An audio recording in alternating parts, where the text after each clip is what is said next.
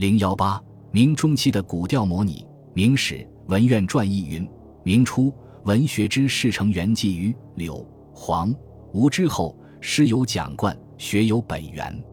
宋濂、王一、方孝孺以文雄，高、杨、张、徐、刘基、袁凯以诗著。其他盛代一役，风流标映，不可指数，盖未然称盛矣。元末以来数十年的战乱，虽然给人民带来痛苦。但也因旧专制控制崩溃，新控制未见，而为文学的自由发展提供了契机。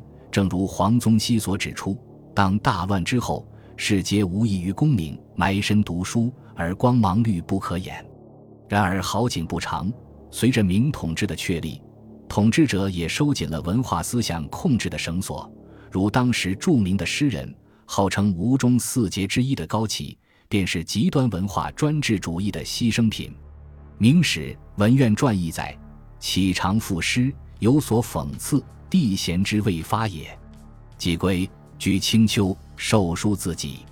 知府为官为仪其家郡中，旦夕言见，甚欢。官以改修府制，或遣。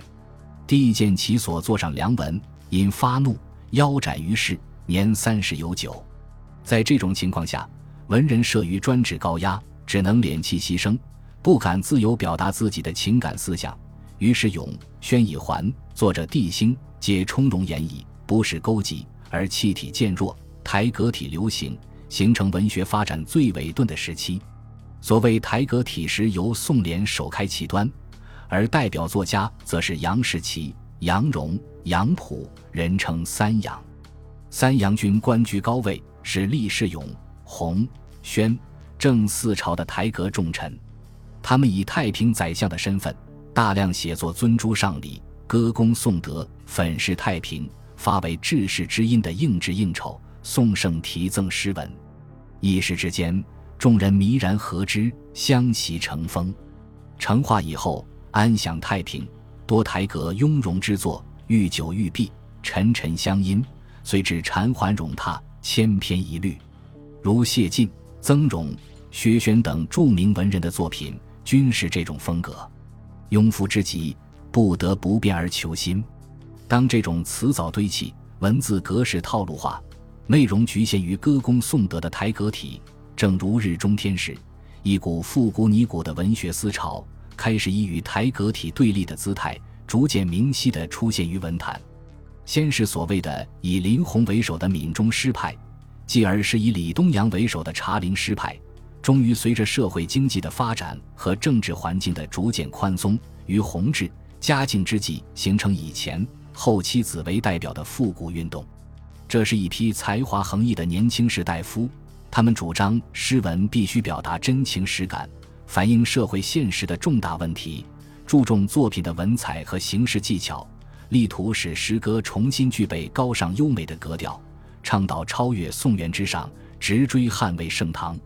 文学中的复古运动对台阁体的批判，与在思想学术中同时兴起的新学运动对正统程朱理学的突破，构成了这时期文化论争的最重要的内容。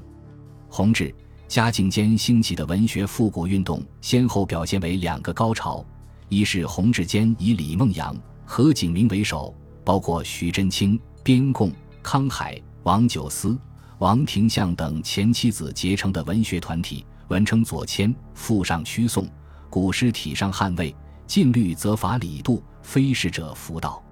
一是嘉靖中以李攀龙、王士贞为首，包括谢珍、宗臣梁有玉、徐中行、吴国伦等后妻子结成的文学团体，阐扬前妻子的主张，其持论文必西汉，诗必盛唐，大力以后书误读。并以此招来天下，将复古拟古的文学运动推向高潮。台阁体作家的文学创作，继承中唐以来，特别是宋元以来的理性化和俗化的倾向。宋濂念念不忘的是文以明道，说明道之谓文，立教之谓文，可以抚俗化民之谓文。大抵为文者，欲其辞达而道明耳。无道既明，何问其余哉？文之至者。文外无道，道外无文。道基于绝功，文不期功而自功。认为诗之至美者是发乎情，止乎礼义，强调情绪经过礼义的过滤，取其尊者、欲者、乐者、厌者，经过礼义的过滤，这种情实际上就变成性情，也就成了性礼语道了。因此，宋濂与刘基等这东诗人的创作，大多夹杂着俚语，寡于情志，至目无闻。谢晋及三阳等台阁体作家的文学观念更加保守，既不敢描述现实生活，也不敢抒发自己的真实感情，只知对最高统治者歌功颂德，写作散文极力仿效欧曾，追求所谓雍容典雅，而流于悲冗不振；创作诗歌又一味效法邵雍，充斥理学气味。景泰指弘治初年出现的理学家诗派，如庄长等人，更以玩物为道，以诗言志，将许多理学话头掺入诗中，不伦不类，将理性化与俗化倾向发展到了极端。针对台阁体言性而不及情，唱理贬情的主张，复古派高阳路积诗原情而奇米之说，主张诗以言情，情为诗本，因情以发气，因气以成声。因声而会词，因词而定位，此诗之源也。同时，针对台阁体崇礼而轻文采的弊端，他们又强调文学创作应有高尚的格调，做到情与理、意与象、诗与乐的完美统一，充分发挥诗文兴、观、群、愿的社会功能。